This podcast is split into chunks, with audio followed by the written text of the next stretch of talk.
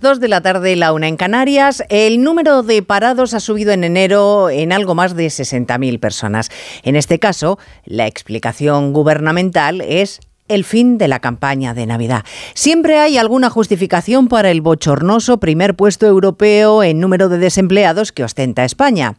Puede que la excusa del fin de las fiestas sirva al gobierno para quedarse tranquilo y trasladarnos que no es culpa suya, que es la situación, que es la coyuntura pero solo vale para eso, para el sosiego gubernamental, porque las 60.000 personas que vuelven al desempleo no pagan ni facturas ni compra con declaraciones políticas. Necesitan sueldos dignos fruto de un puesto de, un puesto de trabajo y eso se garantiza pactando con patronal y sindicatos, con los dos, aunque la ministra de Trabajo, como sabemos, deje con extremada facilidad fuera de esa ecuación a una de las partes a la que considera sospechosa habitual.